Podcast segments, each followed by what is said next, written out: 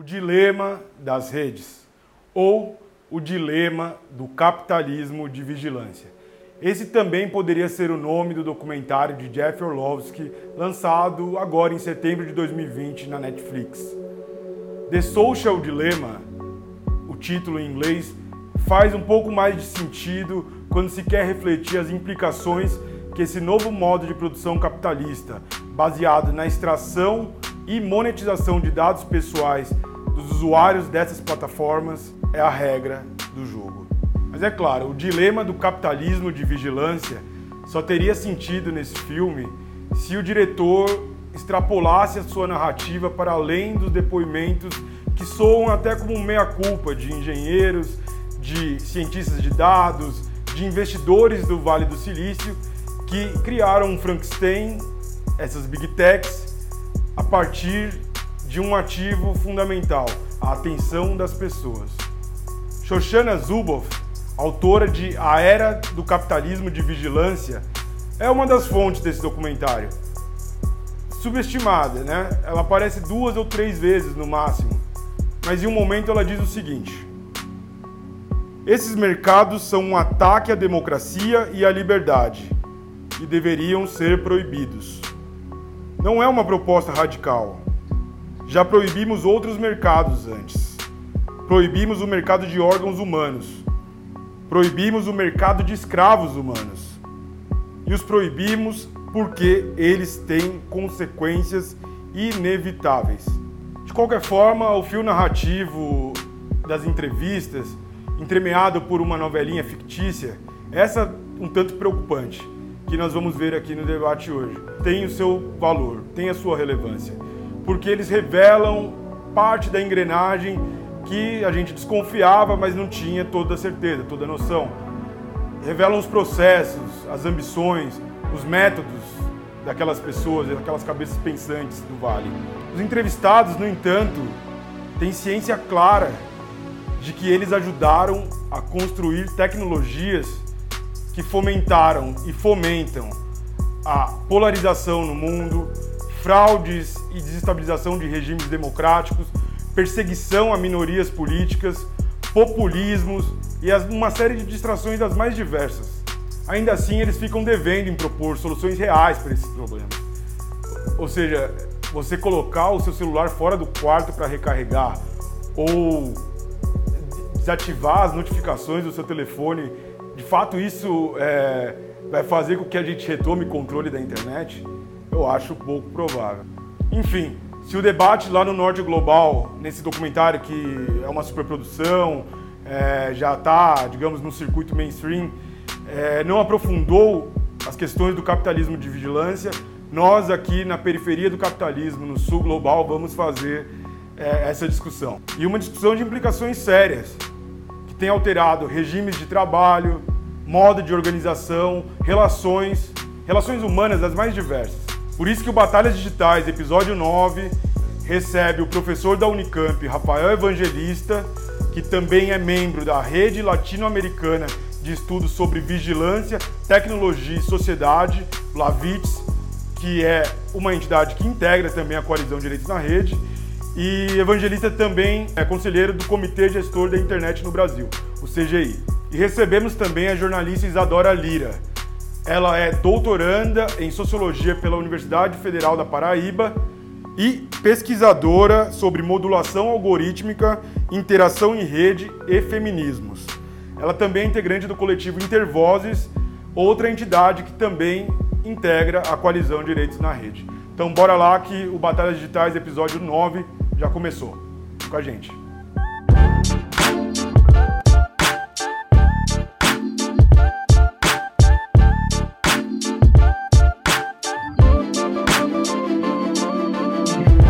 Maravilha, agradeço demais a presença de vocês, Isadora e Rafael. É... Dilema das Redes virou o grande debate desse último mês. Né? O documentário, no mínimo, a gente pode dizer que ele, não... ele gerou polêmica, né? seja quem tenha gostado do filme ou quem não gostou, mas é, três, quatro semanas aí desde, desde o lançamento e artigos estão sendo, estão, estão sendo resenhados, né? É, programas como esse próprio Batalhas Digitais estão debatendo o assunto. Então, acho que ele tem o seu grande mérito de, de, de levantar é, o dilema sobre o capitalismo de vigilância. Então, Rafael, eu, eu começo contigo, o nosso Batalhas Digitais, episódio 9. Eu queria saber se o dilema das redes ele também atende pelo nome de capitalismo de vigilância, afinal. Ou ainda se existem outros dilemas em paralelo. Bem-vindo, cara. Pô, obrigado pelo convite. É um prazer estar aí conversando com, com vocês. É, eu acho que fundamentalmente sim. Tipo, o que se está falando lá é fundamentalmente sobre é, capitalismo de vigilância. Acho que você tem é, várias coisas que são, é, digamos que, decorrência disso, né? É, paralelas ou coisas que precisam estar tá em operação para que o capitalismo de vigilância funcione, não é? Mas a, eu acho que a análise mais estrutural é, que está posta ali é feita pela Zuboff, pela Shoshana Zuboff, que é a autora que, que tem é, teorizado aí sobre é, o capitalismo de vigilância. É, eu acho que o filme acaba não tendo é, essa, eu acho que essa coisa tão direta sobre o, o que é essa estrutura, esse mecanismo, isso até aparece de uma forma talvez lateral, embora eu acho que tenha uma relevância importante ali na própria narrativa é, e etc. É, mas é, é, isso que é, a gente que tem trabalhado com isso, a gente sabe que esse é o, o, o grande é, o grande motor da coisa toda. E acho que a, das coisas mais relevantes que são ditas lá está é, sobre a necessidade de se pensar se esse tipo de capitalismo, capitalismo de vigilância, é, é um, um, modelo é, de negócio que a gente, como sociedade, deve legalmente permitir.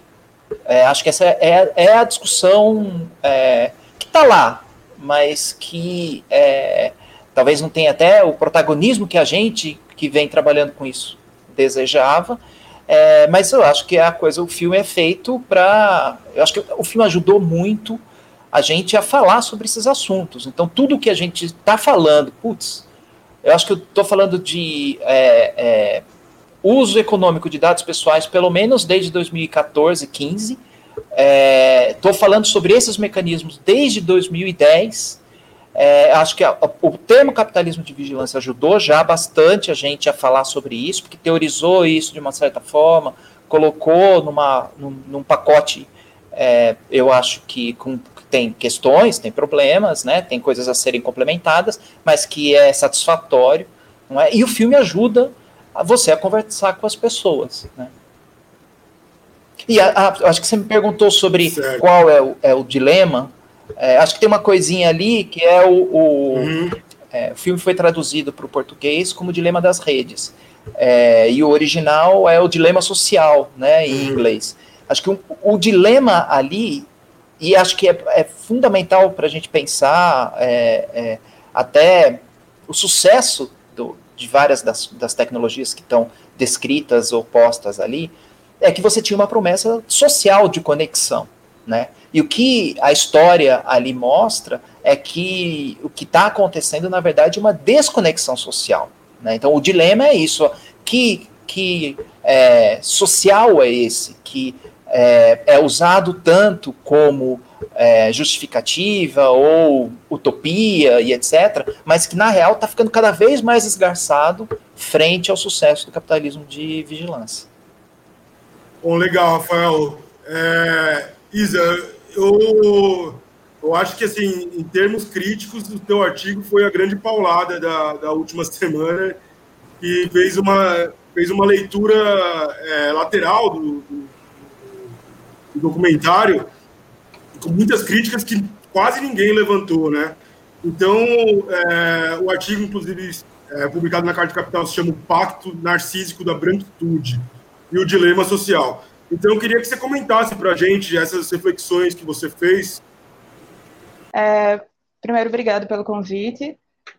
E, bom, o problema que eu vi, assim, central e algumas outras pessoas também destacaram né, a respeito desse documentário é que ele vai fazer um, um recorte muito específico sobre quem é que está, sobre qual é o sofrimento, primeiro, provocado pelo uso exacerbado, né, de mídias sociais. Eu acho que aquela, que o documentário ele ele é documentário no sentido de que traz entrevistas com especialistas e pessoas que pesquisam sobre o assunto, mas tem uma dramatização, que é o que delineia né, a narrativa desse documentário. Então, a própria dramatização que é feita, eu acho que ela explica bem qual é o viés daquele, daquele documentário. Porque, veja só, também não sou, não sou só eu que estou dizendo, tem muitas pessoas que pesquisam teoria é, crítica racial, que é, sublinharam isso, e que vem tratando desse assunto sobre os dilemas sociais, os problemas sociais desencadeados pelas mídias e pelas plataformas, e também pelo capitalismo de vigilância, sobre o viés é, racial. E então, nesse sentido, assim, é uma coisa que eu acho super prejudicial, tanto nessa, nesse documentário e tanto em muitos desses especialistas que foram convidados, essa, essa lógica da, da novidade, que é tipo, essas pessoas que foram convidadas, esses especialistas, eles estiveram lá, construíram essas plataformas, fizeram parte da equipe de design. É, tem um cara, esqueci o nome dele, mas o que ajudou a, a montar essa sugestão algorítmica do YouTube, as indicações. Então, assim, e é um, um, um aspecto bem, bem importante quando a gente está falando, por exemplo, do, da radicalização nessas mídias sociais. Como esse, esses, esse serviço de indicação fez com que várias pessoas foram, fossem sendo levadas, né, vamos dizer assim, para um determinado tipo de conteúdo e não a outro. O que também é, não é bem, eu acho que é essa leitura para ser feita. O que eu acho pesado é que, então, as pessoas entrevistadas e toda a dramatização que é feita ela está apresentando a, a, um viés da branquitude, né? Ela está falando com pessoas brancas, são especialistas brancos, e nesse sentido está tudo bem até, porque as pessoas que compõem esse grupo, de quem é CEO, de quem é executivo nessas grandes empresas, é esse mesmo, são os homens brancos, e é isso, assim, não está fugindo muito do debate, mas quem pesquisa e quem está enxergando o problema social naquilo, não é, assim, tem, faz muitos anos que tem justamente essas pesquisadoras e pesquisadores que, alicerçados nessa teoria crítica racial, estão pautando esse assunto, tipo, a vigilância, esse capitalismo de vigilância, e a, eu acho muito importante a Zuboff nesse sentido, assim, que ela realmente vai é, identificar, categorizar e explicar o que é que é e como funciona, ele também está sendo identificado por muitas outras pessoas que pesquisam, como a, a Ruha Benjamin, que a vigilância parece uma novidade para a gente, mas ela não é assim. A ideia mesmo de panóptico, ela está muito presente no, nos navios negreiros. Tipo, as pessoas elas têm que estar onde elas tinham que estar onde estavam para que aquilo não parecesse um passeio. Então, assim, e isso, isso era feito a partir também de uma vigilância que não, naquela ideia do panóptico, o que é o panóptico, né? O ideal proposto por, por Foucault e tal é, você está vigiando todos e você não está sendo visto. Então, há também uma forma de que as pessoas elas vão se limitar ao comportamento com receio da vigilância. Então, a gente tem muito essa crítica sobre essas tecnologias de vigilância, como elas estão limitando, as pessoas estão se autocensurando, enfim. Mas muitas vezes isso é feito justamente nessa, nessa perspectiva de uma, de uma branquitude. E é isso que eu acho perverso também, nesse caso da produção do documentário, de ignorar essa crítica, que é inclusive super consolidada nos Estados Unidos, e, e trazer outras pessoas brancas para repetir isso para como se fosse uma grande novidade. Porque isso faz parte também de outros mecanismos que, que, que a chamada ignori, a ignorância da ignorância branca, que você ignora o, o, as pesquisas, os estudos das pessoas negras que apontam esses mecanismos de reprodução de racismo, e aponta como se fosse uma grande novidade, que é essa a ideia final de que é possível, afinal, você quase um capitalismo saudável. É possível um capitalismo saudável que não, não mate a gente, que não maltrate, enfim, e não põe essa perspectiva da exploração também de outros, de outros corpos que não estão ali presentes. E só daquele adolescente que ele está tá sofrendo muito porque ele é viciado em dopamina. Enfim, eu acho que tem muitas, tem muitas camadas que são muito urgentes e a gente não, tá, não, não, não é apresentado pelo documentário. É, evidentemente, o documentário não pode abarcar tudo, mas é uma produção muito grande e existe literatura no país muito consolidada falando sobre o assunto. Eu acho super interessante o, as suas reflexões no, no, próprio artigo, que eu recomendo que todo mundo leia. É, quando eu assisti o filme também, eu, tive o mesmo estranhamento, e eu lembro que, assim, um personagem daquela narrativa ficcional era negro, que eu acho que era o pai dele. Era uma figura masculina, mas ele tem uma fala, apenas uma fala, ele não aparece mais nada. Tipo, não tem contato com o filho, é super. É, é, é um personagem jogado assim na história. É o chamado Tolkien, né? Na verdade. Que ele tá ali só para dizer que tem porque ele realmente não está contribuindo para a reflexão a respeito daquela dramatização toda. É muito em cima da, daquele Adole e da, da irmã dele, que é crítica e acha que todo mundo tem que abandonar as mídias sociais, é isso aí.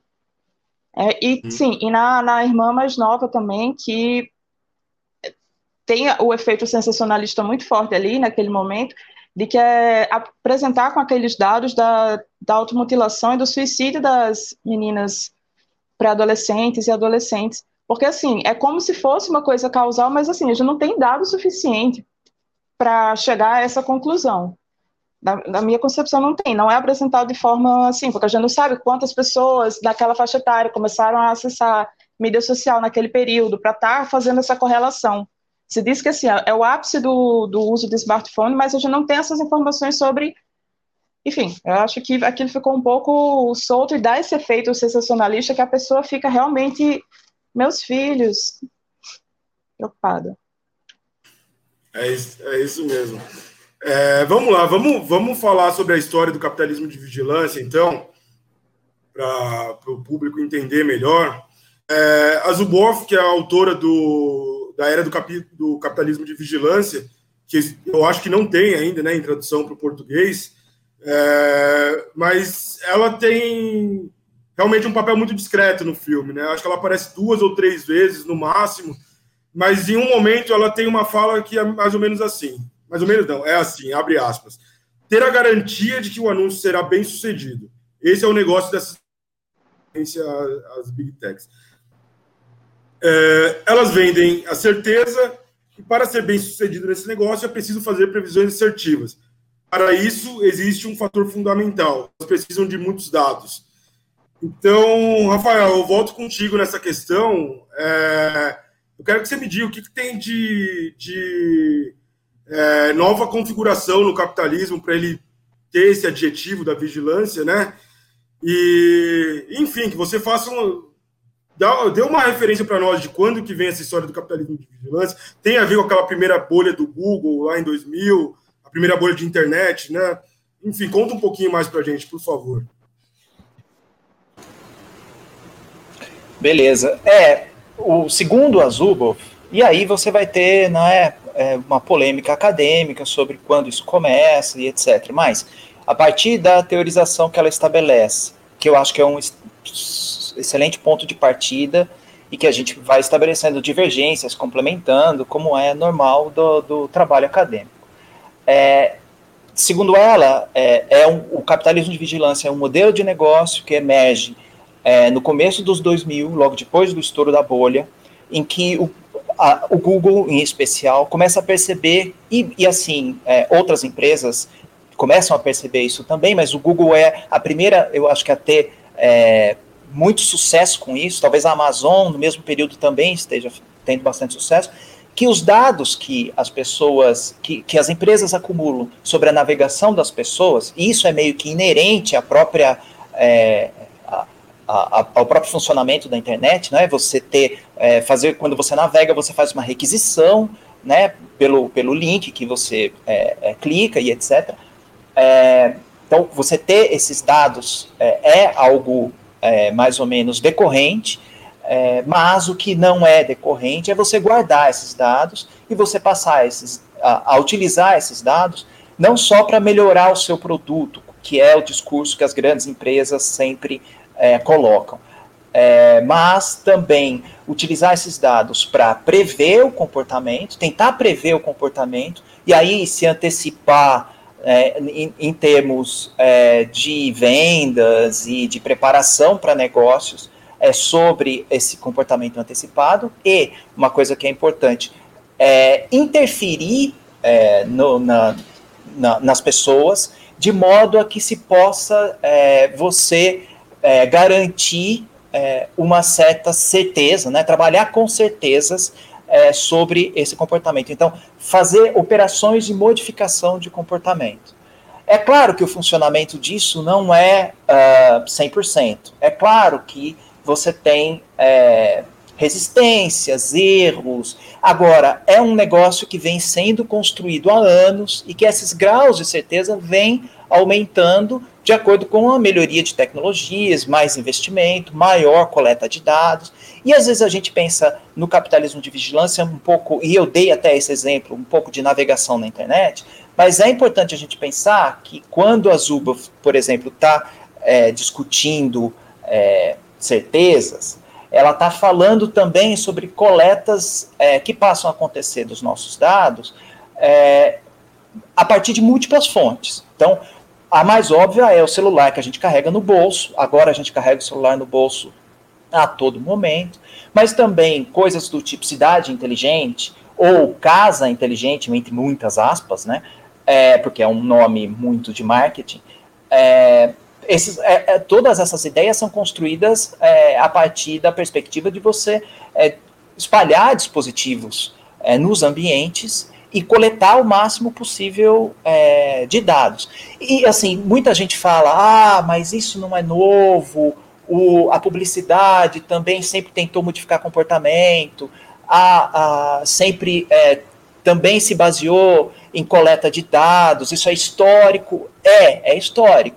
Mas você tem uma mudança quantitativa que, a, partir da visão de alguns pesquisadores, e que eu é, concordo também, você passa a ter uma mudança que é qualitativa é, também. Então não é só que você antes você tinha uma coisa feita muito em cima de estatística, né? Então sabe o bairro onde você mora, então se depreende uma certa renda, sabe a sua idade, então a, imagina que você tenha certo gosto, é, sabe o seu sexo e também depreende uma certa coisa. Agora você está trabalhando com níveis de coleta de dados muito mais precisos, porque você sabe é, os gostos, porque você expressa seus gostos pela sua navegação na internet, além de pela rede social. A navegação na internet expressa seu gosto. Então, eu sou palmeirense, eu procuro notícias sobre o Palmeiras.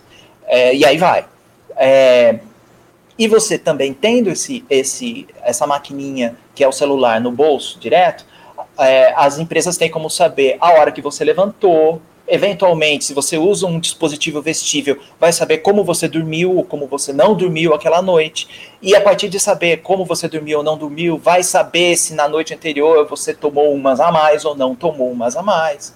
É, então você vai descobrindo muitas coisas sobre as pessoas a partir desses traços, desses indícios. E é muito é, é, é impressionante o quanto se pode saber sobre as pessoas a partir disso. Então, eu estava falando é, sobre uh, como isso vai além da internet. Uma das coisas que a Zuboff comenta no livro é sobre os tais dos contratos inteligentes. É, o que, é que são esses contratos inteligentes? Então, é, eventualmente, quando você fazia um seguro do seu carro, por exemplo, ele estabelecia é, algumas cláusulas é, que você não deveria é, violar porque senão você perderia a cobertura. Só que a, a margem da, dele saber se você violava ou não essa, essas cláusulas era muito pequena. Então você tinha um contrato que era estabelecido de uma maneira, é, não vou dizer confiança, que é uma palavra que ela usa direto, mas você tinha um contrato que estabelecia certas responsabilidades. Hoje você passa a ter é, como saber, por exemplo, é, do jeito que você está dirigindo, a, a, a, a empresa pode saber se você está com um estado alterado da mente ali dirigindo. Então você violou uma das, das é, do, do, dos acordos.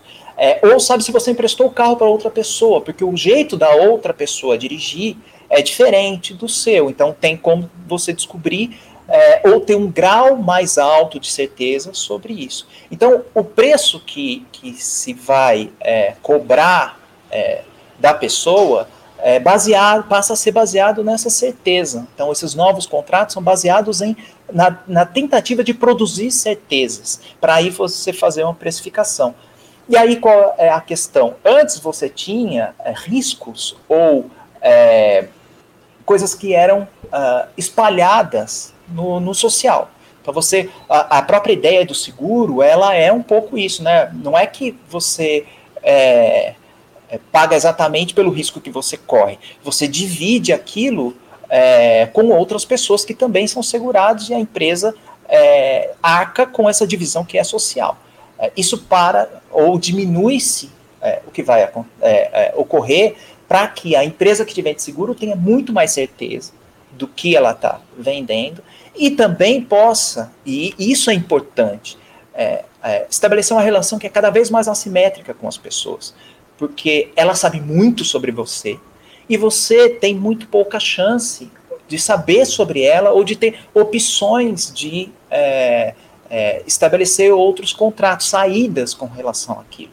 Então, é, isso que a Isa está falando é, inclusive, extremamente importante e, de fato, é uma questão que está posta, mal posta nesse documentário. Digamos que o documentário é feito, de fato, para esse público norte-americano, branco, classe média, blá blá blá, essa história toda. É que, é, quando, por exemplo, se, se fala em, em é, alternativas a isso, elas são pensadas é, ou tomadas para um contexto que é muito norte-americano. Então, é, é, é, é o, o, um dos, dos, das pessoas, acho que é o Lenier lá, que é, fa, faz um comentário, olha, vamos ali brincar no parque, o sol lá fora e etc. Essa realidade não é a realidade é, da grande maioria do globo. Né? Então, é, ele é, de fato, muito é, pensado em pessoas que até conseguem construir certas alternativas. Isso, eu acho que é, é eu acho que é uma coisa que acaba ficando de fora. Que é, as pessoas mais pobres, as pessoas num contexto de maior vulnerabilidade, são as mais atingidas porque elas são, é, elas têm menos possibilidade, por exemplo, de pagar mais por um celular ou por um serviço que não colete seus dados. Né? Porque é, a pessoa mais rica tem condições de, ah, eu vou, não vou optar pelo seguro que me rastreia, eu vou optar pelo seguro é, que é, é não coleta meus dados. Essa não é uma opção igual para todos, ela é uma opção que alguns poucos acabam no, no, no final das, das contas podendo fazer.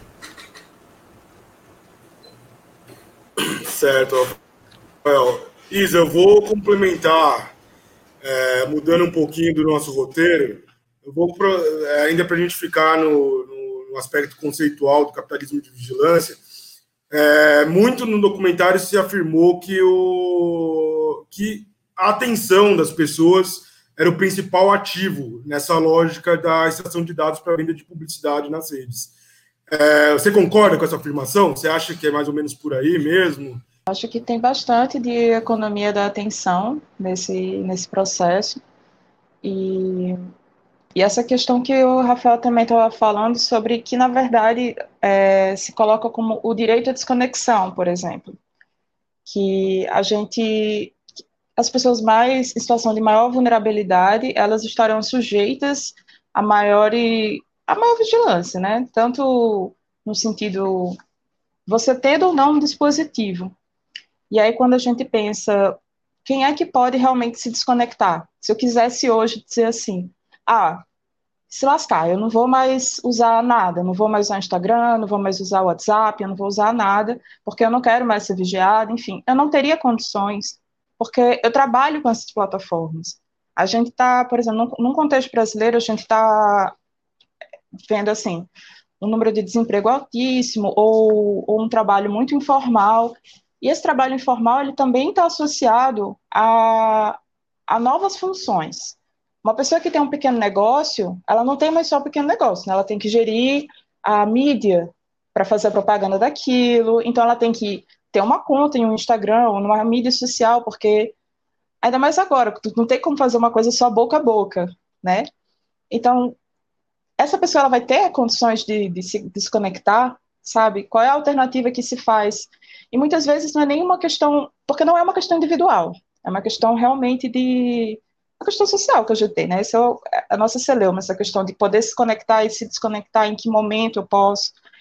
É, a gente está vendo muito também é, pessoas que trabalham, estão trabalhando de casa, podem trabalhar em casa, que agora não, mais, não tem mais tempo de começar e terminar a hora de trabalho, porque tem que estar o tempo todo assumindo demandas, porque as pessoas mandam e-mail, as pessoas mandam mensagem, qualquer horário, e algumas vezes você tem como dizer, não dá, mas como é que você vai conseguir resolver questões de trabalho sem ter um e-mail que seja?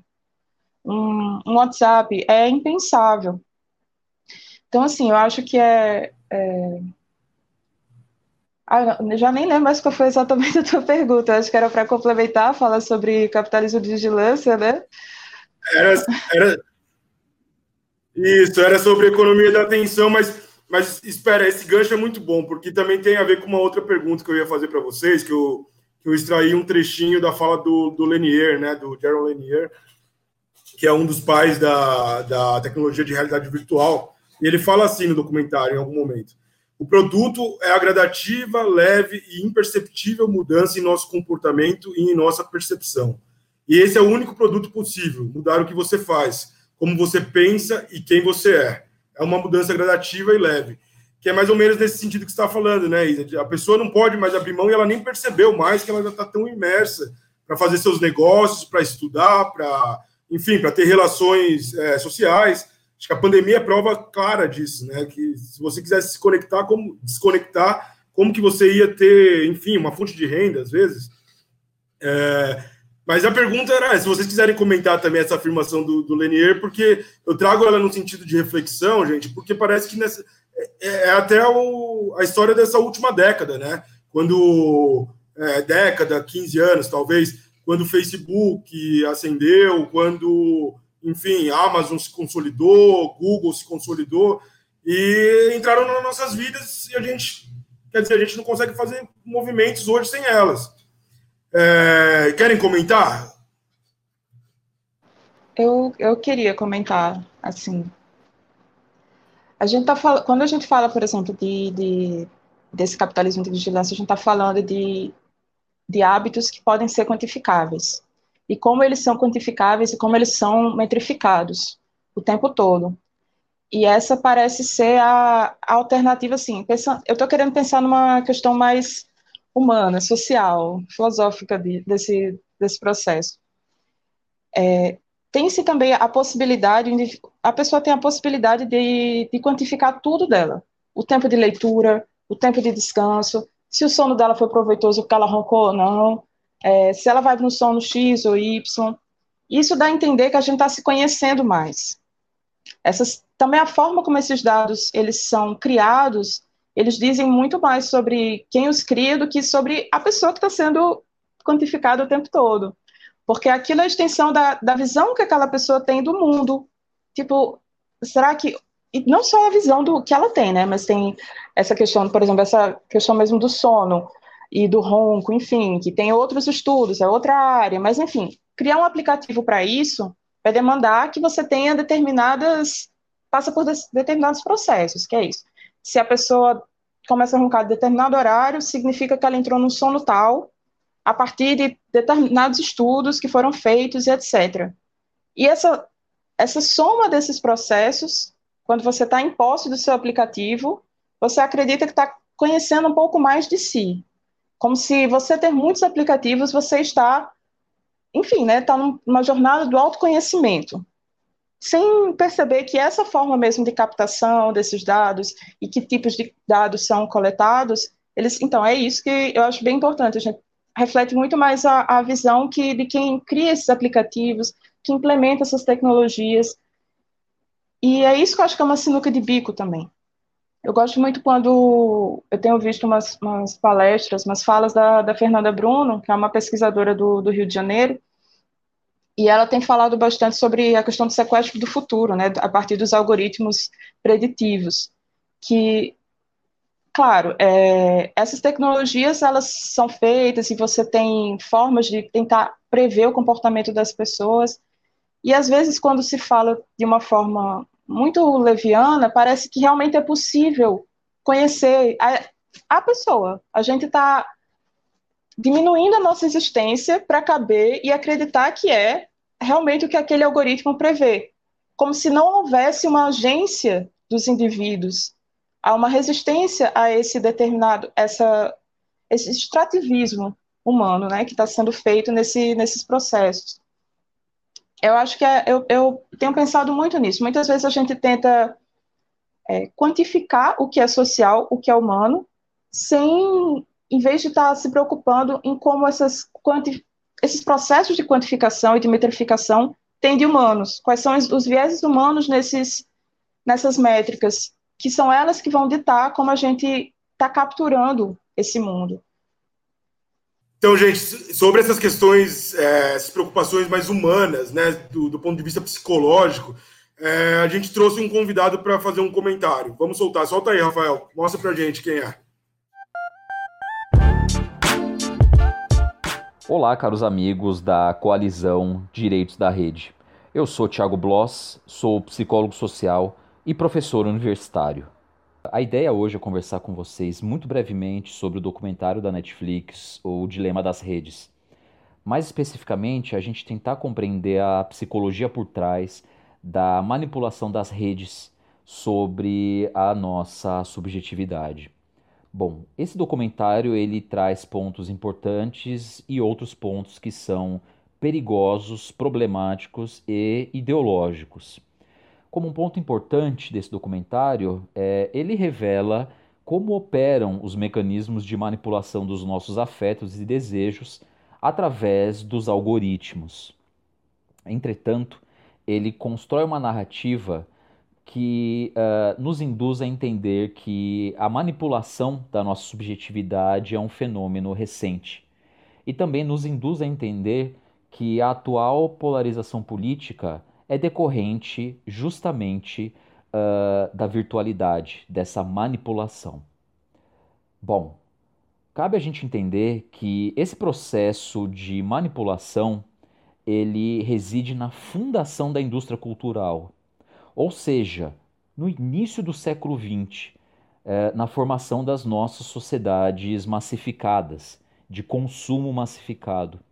O filósofo alemão Theodor Adorno, em 1940, já mostrou, por exemplo, que já desde aquela época as rádios manipulavam a nossa percepção musical.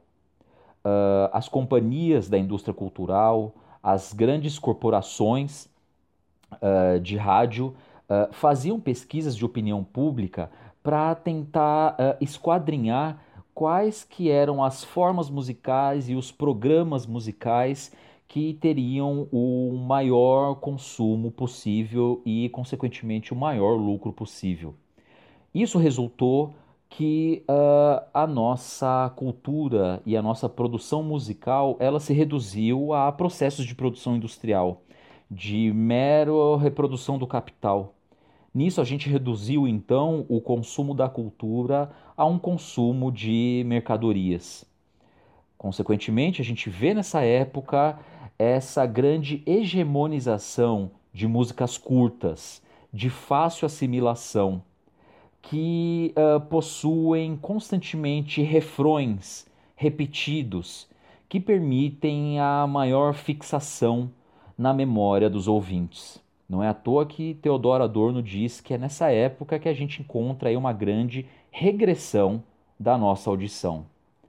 Outro ponto também, que é dessa época, mais especificamente de 1938 e de todo o período do entre guerras, é a propaganda uh, paranoica, ou que a gente pode chamar de fake news.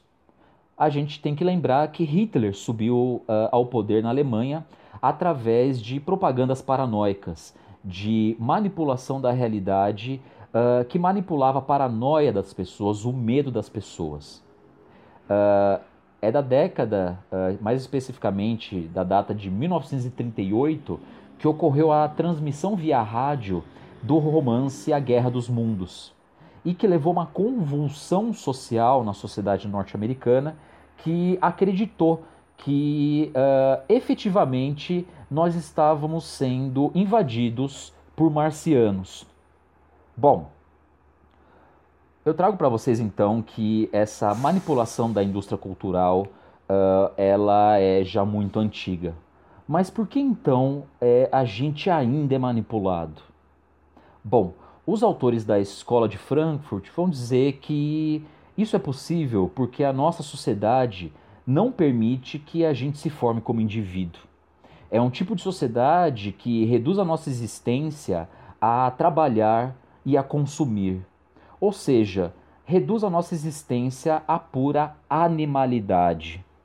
É por isso que Marcuse vai dizer em sua crítica ao behaviorismo, a psicologia comportamentalista, de que, bom, se a psicologia humana ela pode ser explicada a partir da psicologia dos ratos, isso quer dizer que nós nos tornamos ratos.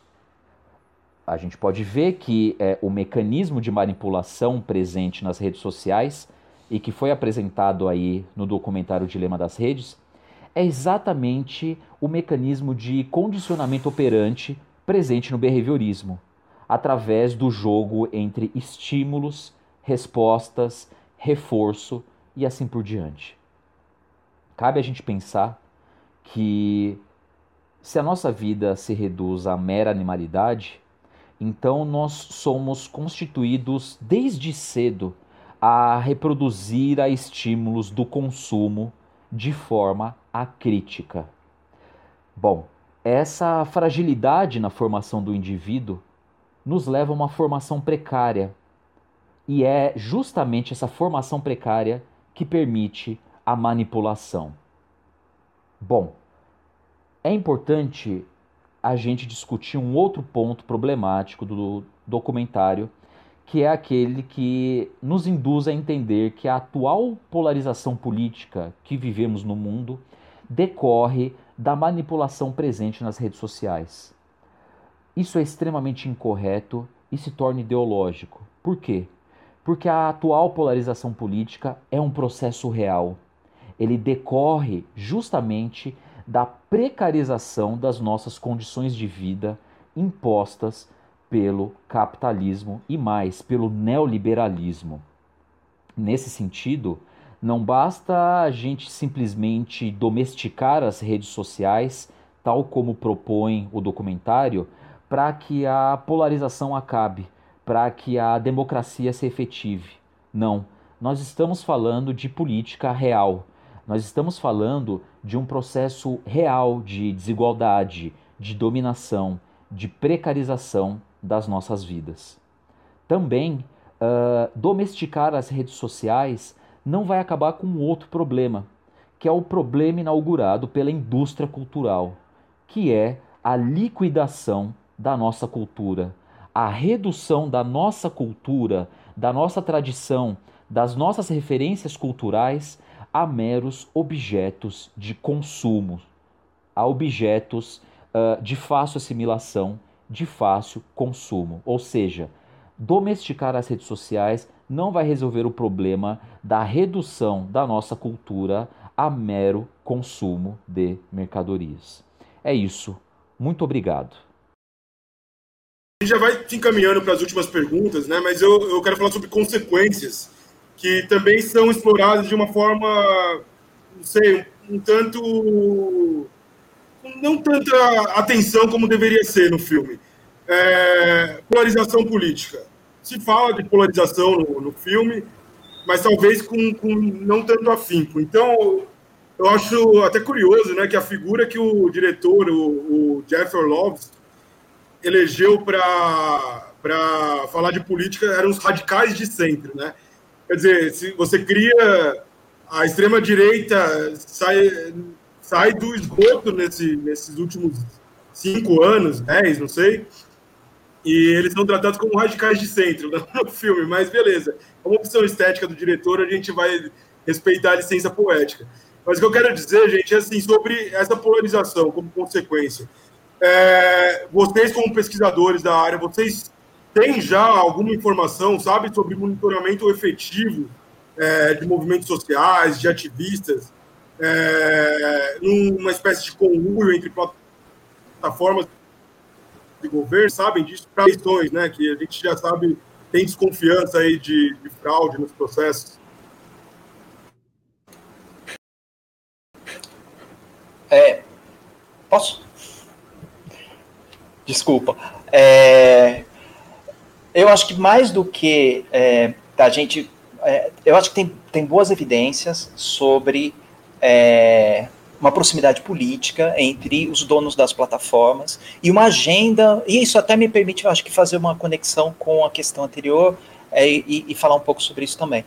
É, eu acho que a gente sabe dessas afinidades políticas entre é, a, a, Big Tech, não é? é e muitas dessa, de, dessa extrema-direita é, que está prosperando aí no mundo.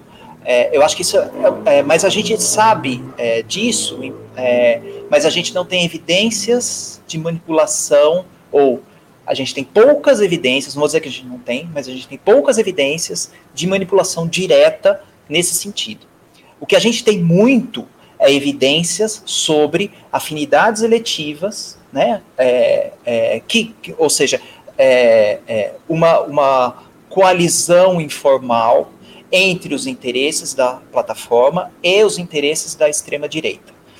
É, esse é um ponto, vou voltar para ele, mas antes queria puxar uma estrutura que talvez seja mais ou menos que geral. A Isa estava falando é, muito bem sobre as faltas de alternativa. E, e, acho que a gente tem que pensar é, que uh, pra, as faltas de alternativa para as pessoas de se desconectarem ou não se desconectarem. É, e o quanto essas, essas é, esses instrumentos aí, esses dispositivos, criaram, é, é, é, se tornaram necessidades na vida das pessoas. O contexto geral desse negócio todo é o neoliberalismo. É, de fato, a precarização. É, e o capitalismo de vigilância, ele é, é produto e parceiro do neoliberalismo. Acho que isso é uma coisa que a gente precisa entender. E aí essas, aí essas coisas vão é, se complementando.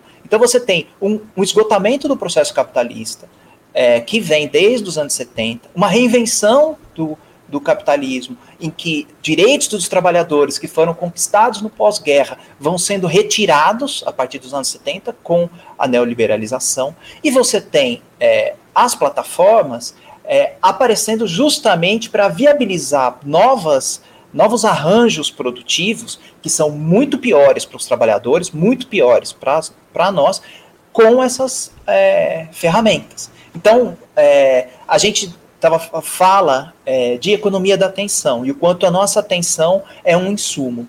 É, dá para a gente pensar como a atenção sendo um insumo, mas dá para a gente pensar também que nossa atenção é um tipo de trabalho e, além de atenção, está envolvido um monte de outros tipos de nossos trabalhos, é, de conhecimento, que as plataformas capturam e tornam propriedade delas. Dando um exemplo bem bobinho que eu sempre dou quando faço essa conversa.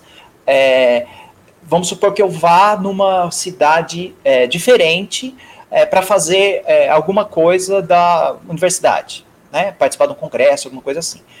É, nas noites de, desses dias, com certeza eu vou procurar alguns lugares onde eu vou tentar ouvir o tipo de música que as plataformas já sabem que eu é, ouço, porque eu ouço esse tipo de música rastreado por várias do, dos mecanismos dela.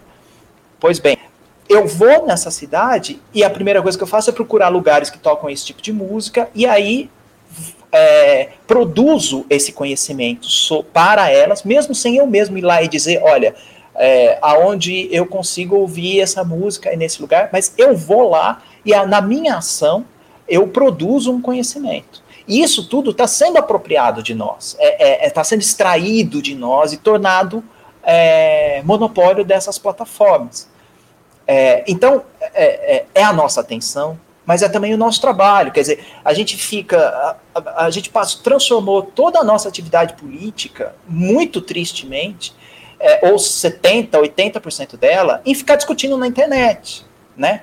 e quando a gente fica discutindo na internet, a gente pode fazer a nossa agenda política, muito importante e necessária, mas de alguma, de alguma maneira a gente está produzindo o produto que as outras pessoas que estão entrando naquela plataforma estão consumindo. Então, é, em vez. É, é, eu, eu vou lá, faço alguma análise política sobre alguma coisa, faço um post sobre isso.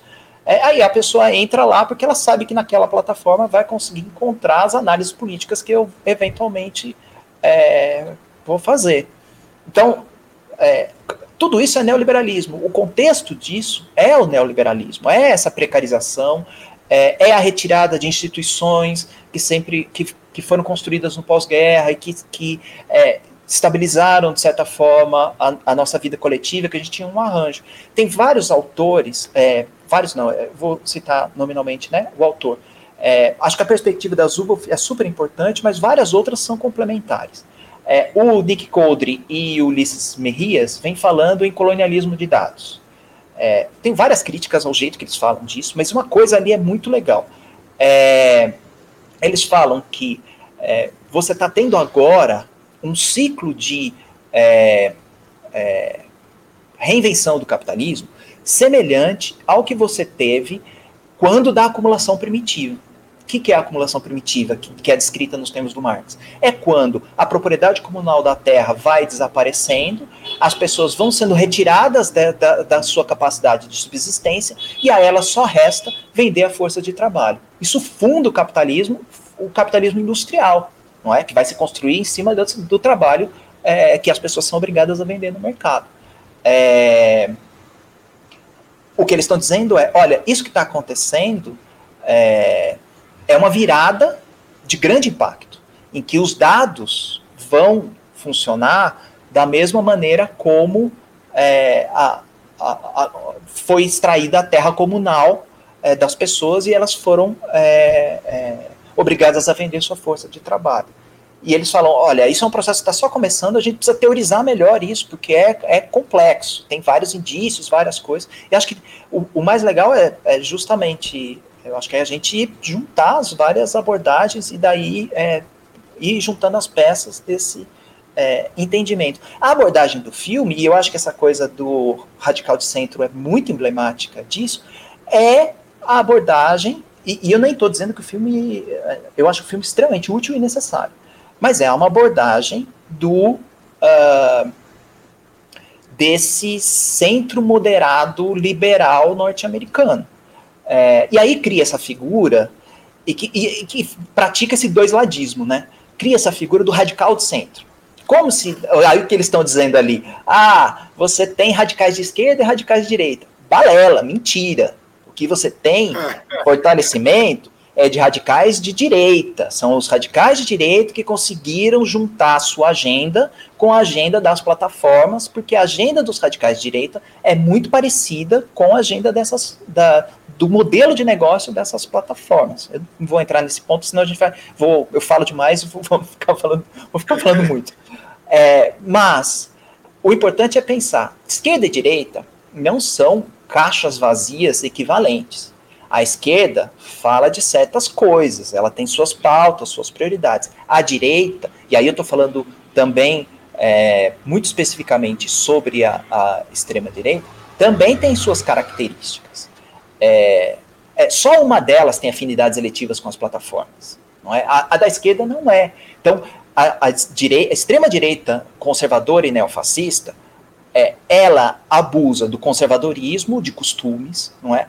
Ela é, abusa do sensacionalismo. Então, é, você tem uma linha muito direta entre programas policiais sensacionalistas e o tipo de desinformação que a direita pratica é, nas redes sociais, nos grupos de zap, nos vídeos de YouTube que estouram com 500 mil views de um sujeito falando é, é, mentiras sobre tratamentos miraculosos da Covid, é, sabe? E que estão é, juntinhos da agenda política dessa extrema-direita representada hoje pelo presidente.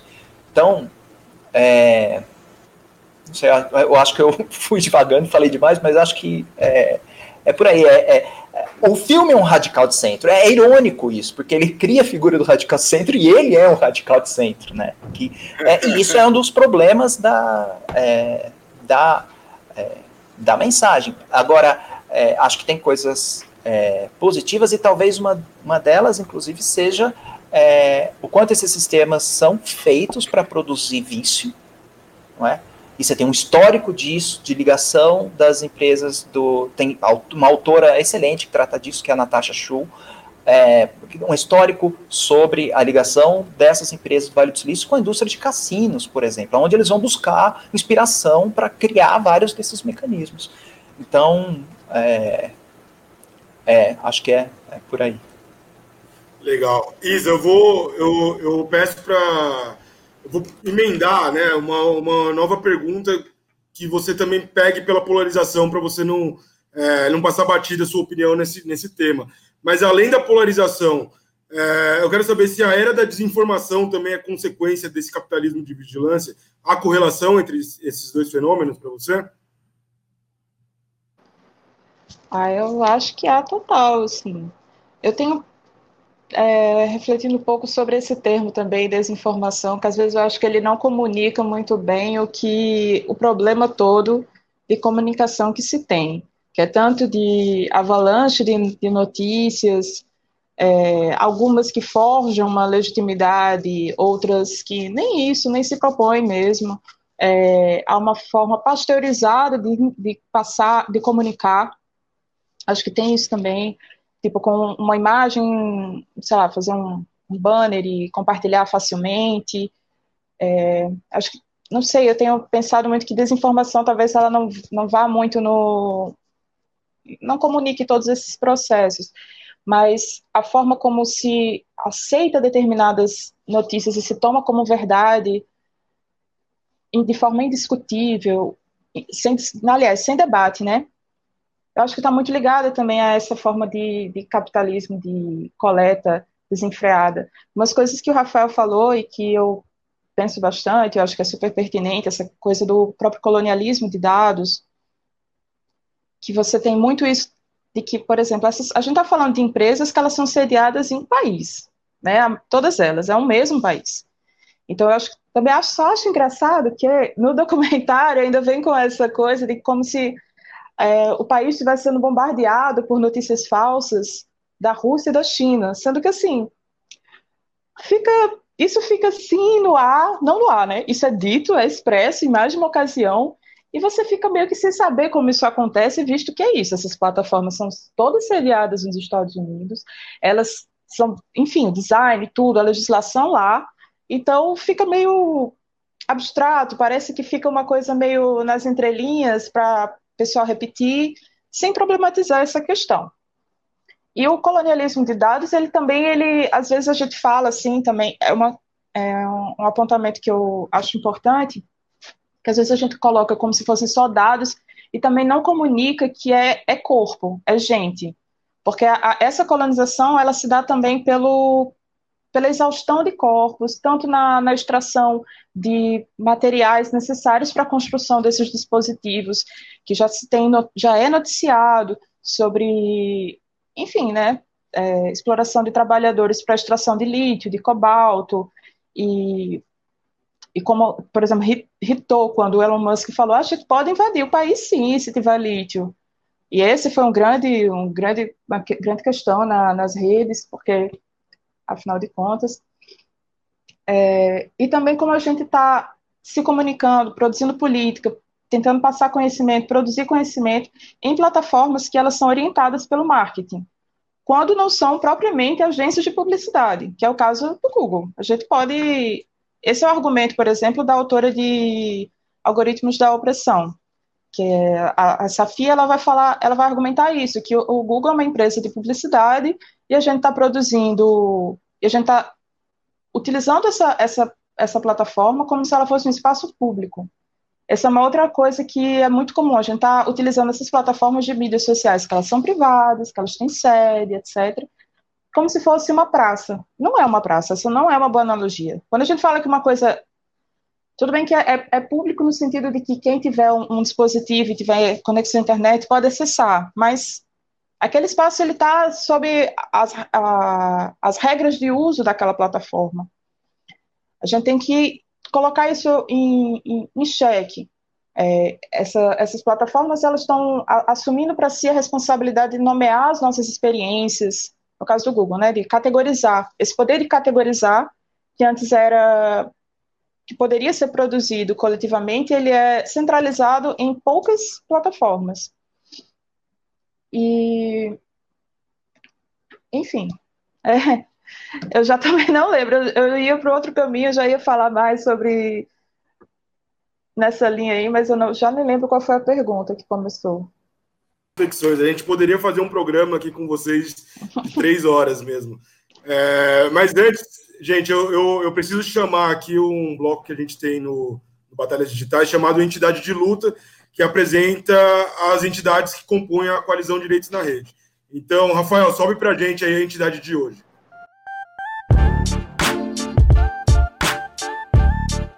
Olá, pessoal. Meu nome é Tiago Moraes e sou conselheiro presidente do LAPIM, o Laboratório de Políticas Públicas e Internet. O LAPIM é um think tank brasileiro, independente e sem fins lucrativos, composto por uma equipe multidisciplinar de áreas como direito, políticas públicas, tecnologia da informação e comunicação social. Nossa missão é compreender e apoiar o desenvolvimento de políticas públicas voltadas para a regulação das tecnologias digitais. Para isso, atuamos em três frentes principais. A primeira delas é a pesquisa, pela qual conduzimos investigações e análise a fim de entender os impactos da internet e das novas tecnologias na sociedade e no direito.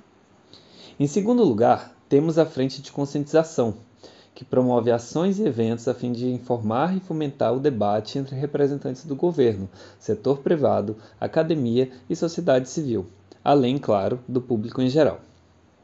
Por fim, temos a frente de políticas públicas, que acompanha a formulação e execução de políticas públicas e projetos de lei em desenvolvimento, propondo opiniões técnicas, atuando junto aos tomadores de decisão públicos e dando apoio nas demandas que envolvam temas digitais, como privacidade, proteção de dados e outros direitos humanos na rede.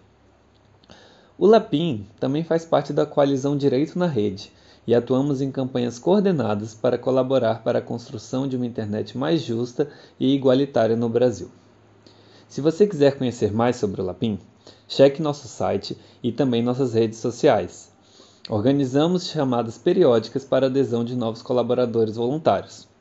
Até mais, pessoal! Certo, gente, beleza. Então vamos já, já nos encaminhar aí para os finalmente do Batalhas Digitais 9. É, tem uma questão que eu acho interessante, assim, ainda voltando para o filme, né? Que é muito. Eu acho pertinente as críticas que, que são feitas ali no universo das Big Techs, para muita gente não era novidade, acho que a gente que, que, trabalha com o tema não é nenhuma novidade, mas tem a função primordial de comunicar com o grande público, né? Ainda que muitos desses, é, desses engenheiros, né, desses é ACOs e, enfim, funções de liderança da, das Big Techs é, atuem como um certo ombudsman, né?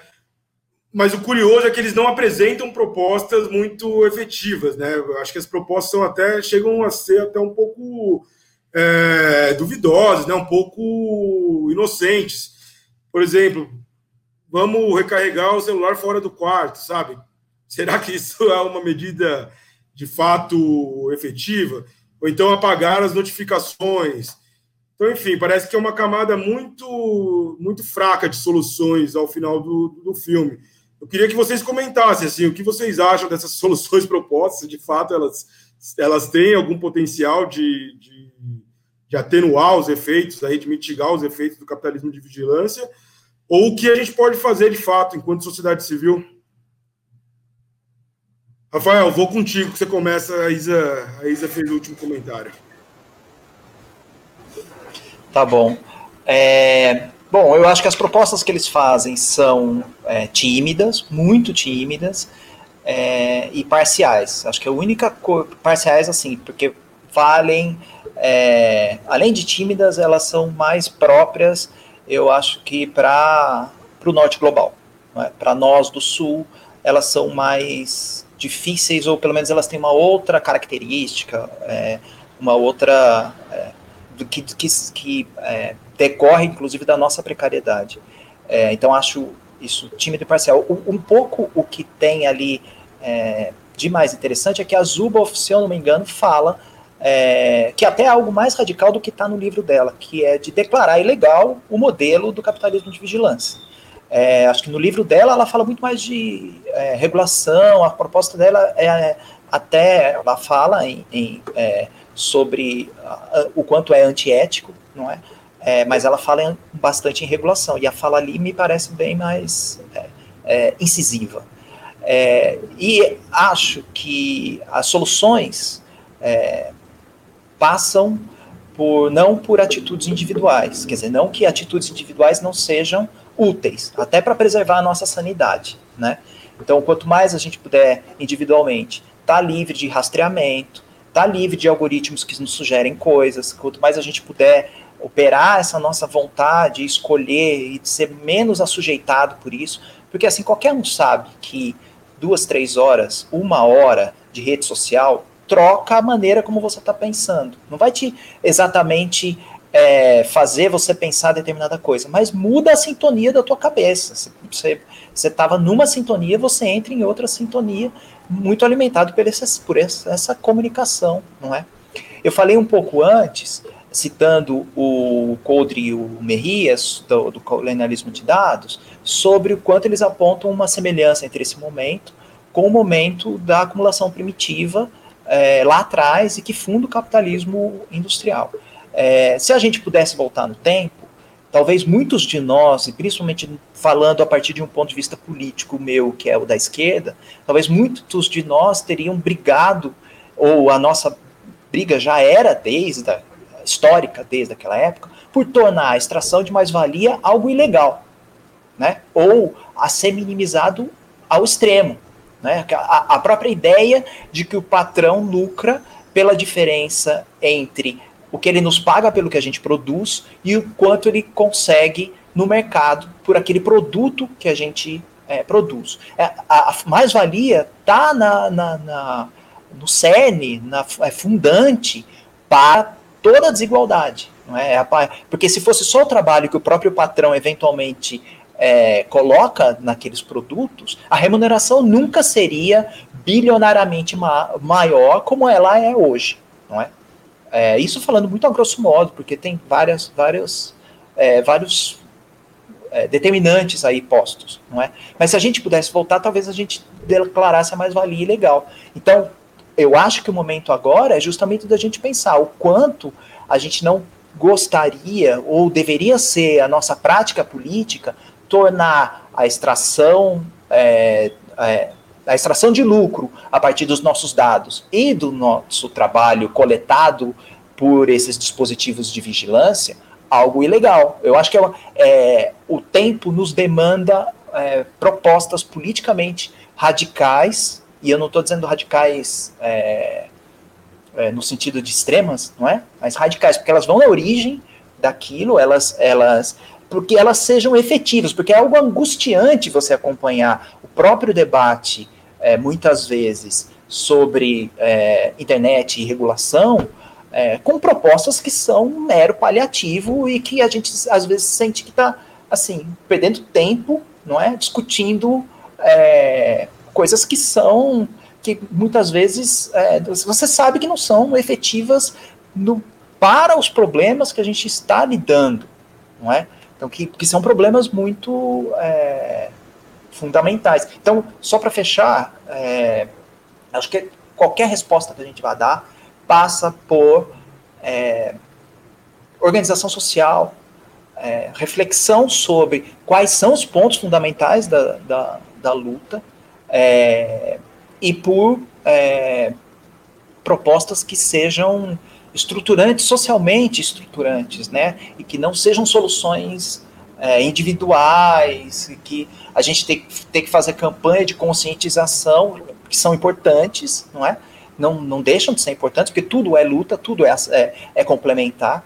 É, mas a gente não tem a ilusão que campanhas de conscientização vão resolver o problema do capitalismo de vigilância. Não vão, né?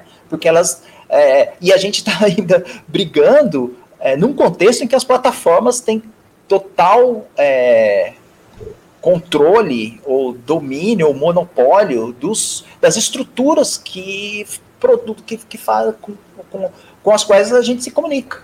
Né? Então é claro que nós vamos perder essa, essa batalha porque a força deles é muito grande. Até a própria resposta que eles têm dado é, a, ao documentário é, de, de, jogar para baixo, de é, várias das denúncias é, que estão sendo postas, a, acho que está é, nessa. do quão inglória é a nossa batalha comunicacional, se ela se reduzir somente a isso. Se a gente acaba com. Deixa eu só perguntar, se a gente acaba com. Se ilegal. Se acaba com mais-valia, acaba o capitalismo, né? Oxalá! Então. É, então. Teoricamente. Então pronto, resolveu. Acho que não resolve tudo. Não, deixa né? eu complementar só. Não, só, só complementar. Não resolve não, tudo. Não resolve não. racismo, não resolve. É, Exatamente. A, a, a, coisa de gênero, não é? A, o machismo, não, o preconceito. É, mas digamos que é uma boa, boa parte da, da. Já nos ajuda muito a construir muita coisa. Rafael, acho que tem um, tem um detalhezinho importante também de citar, o quanto essas empresas ficaram ricas em tão pouco tempo também na história, né? Essas Big Five é, é algo que nunca aconteceu na história, tomar é, tamanha acumulação de riquezas, e ainda também nesse ponto de vista marxista é interessante também uma contradição, que é aquela relação do, do capital constante e do capital variável, né? Dados seus processos de automação, que uma hora isso vai explodir tamanha concentração de riqueza com essa questão do capital é, do capital constante, né, do, da automação da, dos processos, que para onde vai esse excedente depois? É, então, o, próprio, o, próprio, processo, acho que de automação é muito análogo do que a gente está vendo com o conhecimento que nos é extraído é, e operacionalizado via algoritmos, né? É, acho que tem uma analogia que é importante. As máquinas de hoje, os, os, os meios de produção é, são de fato esses, né? É, então, é, é por aí. Tem um desafio grande pela frente, né? Isa, quero ter um comentário, por favor, sobre, sobre essa, essa ideia das soluções, né? Que, como que você enxergou aquelas soluções? Afinal de contas, é uma coisa meio inocente, né? Não sei o que você achou. É, aquilo ali foi uma palhaçada. Mas porque, enfim. Mas, além de individualizar o, o problema, né? Que é essa grande, a grande questão. Colocar sempre como se fosse. Isso também é a lógica neoliberal. É individualizar problemas e soluções. Então, se você cuidar de deixar o seu celular assim, assado, pronto. Já resolveu o problema para você, né? Porque é isso, continua o problema de coleta massiva de dados em outros lugares, de pessoas que dependem do celular, enfim, tudo. E também essas soluções individuais, especificamente que foram apontadas, também são, vou usar a palavra que Rafael usou, que tímidas, né? Vamos dizer assim, vamos chamar de tímidas demais. E agora colocar assim, qual é a solução para essa questão?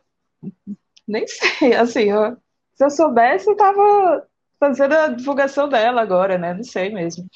Mas realmente vai ter que partir de uma de uma ação colaborativa, e, assim, de apoio entre pessoas, as pessoas se perceberem e acharem importante realmente estar em grupo, o apoio umas das outras. A, a, a ideia, uma outra coisa que, o, que a ideologia neoliberal nos imputa é a questão de que o homem é o lobo do homem. E isso se toma como verdade, e não, talvez não seja. Talvez não, eu advogo que não é que as pessoas em, em comunidade elas vão se ajudar mais. Por exemplo, se tirar mesmo a, a mais-valia, se tiver um trabalho colaborativo, sem uma pessoa lucrar em cima de todo aquele trabalho, o que acontece? Né? Realmente, ainda há a, a dominação de corpos, ela não é inaugurada com o capitalismo. O capitalismo é, é um sistema que vai radicalizar esse processo de dominação. E aí todas essas suas ondas seus, seus aperfeiçoamentos, capitalismo de massa e agora de vigilância, realmente uma radicalização dessa exploração desses, da dominação de corpos. Então, eu não tenho uma solução, se eu tivesse realmente, eu não, não hesitaria em compartilhar, mas eu acho que é por aí, assim, talvez de, de como, como acabar com o capitalismo de vigilância. Eu realmente não sei.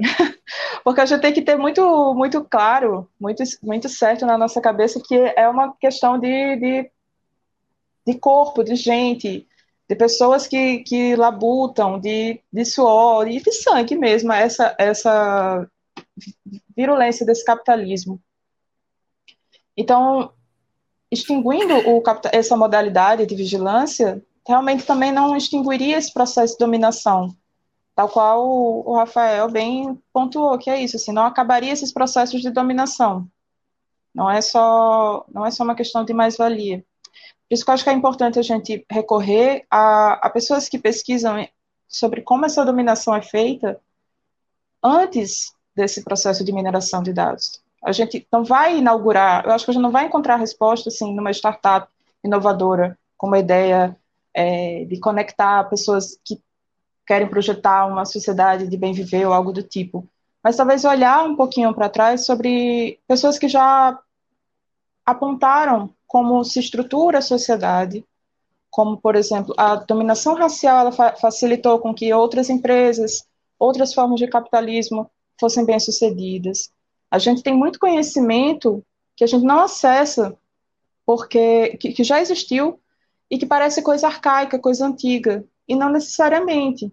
Se a gente olhar para os nossos antigos, para o conhecimento que conhecimento ancestral, não, mas assim outros outros intelectuais que foram continuamente escanteados, que pensavam sobre isso. Quando a gente vai pensar em, em, problemas de capitalismo de Brasil. A gente tem uma ampla literatura também que vai, vai pautar racialmente esse debate. Enfim, eu acho que talvez a solução já esteja aqui e a gente não não está conseguindo acessar porque espera algo novo. Aí eu estou me incluindo nessa nessa neblina que eu não estou conseguindo enxergar. Legal, legal, Isa. Eu acho que, bom, no final das contas, a gente não tem nenhuma solução, mas que a gente tem tentado pensar, né, o problema, que já é um ponto de partida, né? E esse debate aqui do Batalha Digitais, eu acho que também é, conseguiu fazer né, essa, essa, essa premissa de discutir o assunto, levar um pouquinho esse tema para um público mais amplo. E, gente, eu só tenho a agradecer vocês, mas a gente já até acho que é o, é episódio mais longo do Batalha, por sinal. Então, de tanto que rendeu aí nossa prosa. Desculpa, culpa minha que falo demais, é vice de professor. Ah, culpado, tá culpado você, Rafael. Rapaz, eu, eu, vou, eu vou, levantar a bola para vocês, então, para as considerações finais. Já deixo meu agradecimento novamente. É, foi, e eu também considero um dos episódios mais interessantes que a gente fez de surfar nessa onda do, do Dilema das Redes. Então, Rafael, suas considerações finais, aí, se quiser falar do seu trabalho, quiser divulgar alguma coisa, mandar um abraço para a família, a hora é essa. Não, eu só é, agradeço o, o convite. É, acho que a coalizão tem feito um, um belo trabalho é, com relação a várias disputas que estão acontecendo é, no, é, no, no momento, no contexto, não é? Eu acho que a gente fez diversos avanços junto da união de várias dessas entidades, não é, nos últimos é, anos. Acho que talvez falar que é, talvez a, a, a mensagem é, acaba sendo às vezes é, muito pessimista ou é, e eu acho que a, a própria internet ela tem uma natureza de registro, mas o capitalismo de vigilância não é igual à internet. Né? Então a gente tem muito, é, eu acho que para é, batalhar, para é, trazer, recuperar, reconquistar uma internet é, que já foi é, tão promissora. Acho que tem muita gente que é, foi histórico nessa, nessa luta de vários movimentos que estão postos hoje, e eu acho que talvez o mais importante deles sejam as coisas do software livre, não é? que sempre falou é, muito antes é, de muita gente sobre o problema da vigilância e que fundamentalmente sempre colocou é, como um imperativo é, a ideia de que todos nós podemos ter acesso a código, todos nós podemos ter deveríamos poder ter acesso à possibilidade de criar, de, de é, que, e é que a criação, o que a gente produz é, é coletivo, é? é? e que deve ser socialmente é, reapropriado. Então, acho que essas são coisas, é, fundamentalmente, uma, eu acredito que seja uma busca por práticas de não alienação. É, ah, você falou se eu tinha alguma coisa para é, anunciar, alguma coisa assim. Eu tenho um livro, lembrei. É, Show Para Além das Máquinas de Adorável Graça, é, que é um livro que eu conto um pouco, falo um pouco de capitalismo de vigilância, é, ainda antes de ler o livro da Zuboff, né, tá só a partir do artigo, é, acho que tem muitas outras coisas complementares depois, mas falo um pouco da história do movimento hacker, não é? É, falo da, das diversos dilemas que eles enfrentaram, diversas cooptações que aconteceram, é, mas meio que aponto um pouco é, para duas coisas que acho que são fundamentais. É, lutar contra a alienação, não é? contra essa coisa de alguém dizer que a gente não pode é, mudar código, produzir e que as coisas não podem ser apropriadas é, coletivamente, e que uma das maiores é, forças de reinvenção do próprio movimento software livre para ele não cair, ficar refém é, de vários ataques neoliberais que aconteceram contra ele, está justamente em conversar com esses movimentos de base, de trabalhadores, de mulheres, é, movimentos por luta racial. É, é esse o lugar de reinvenção e de fortalecimento é, do software livre, porque o software livre, é, na sua versão, acho que mais forte, mais produtiva e produtora, em que muitos dos avanços em termos de cultura livre do, do, dos, na década de 2010 e antes, né, de 2000, é, foram justamente é, produzidos em lugares é, periféricos, né, no sul, no Brasil, é, que deu essa força. Então, acho que não, falei demais de novo, mas o nome do livro é Para Além das Máquinas de Adorável Graça, Cultura Hacker, Cibernética e Democracia. É um livro pelas edições Sesc e está em licença livre aí para você é, encontrar na, na internet. Opa, legal, muito bom. Isa, agora é contigo. Pode anunciar o que quiser também, mandar um salve. A bola é tua. É, eu queria mais fazer uma, talvez uma consideração final mesmo. É, a gente falou bastante, né, sobre as implicações dessas tecnologias na, na nossa vida, enfim.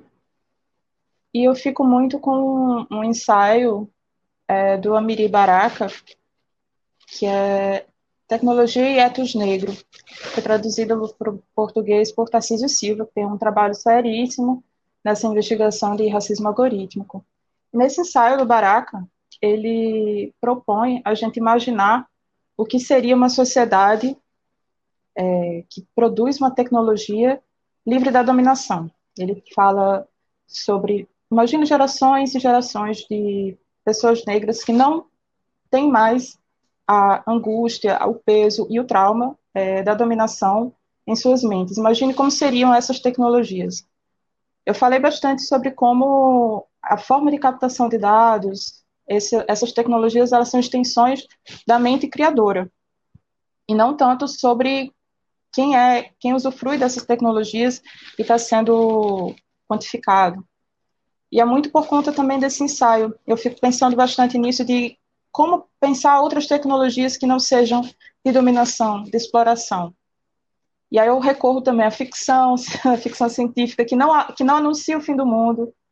É, como a gente aliviar o peso desse mundo que cai, a, a, a, aquela fala do Krenak, que é dançar para suspender o céu, que pesa muito sobre as nossas costas. Então a gente dança para poder fazer com que o céu, o peso do céu é, se eleve. Enfim, é,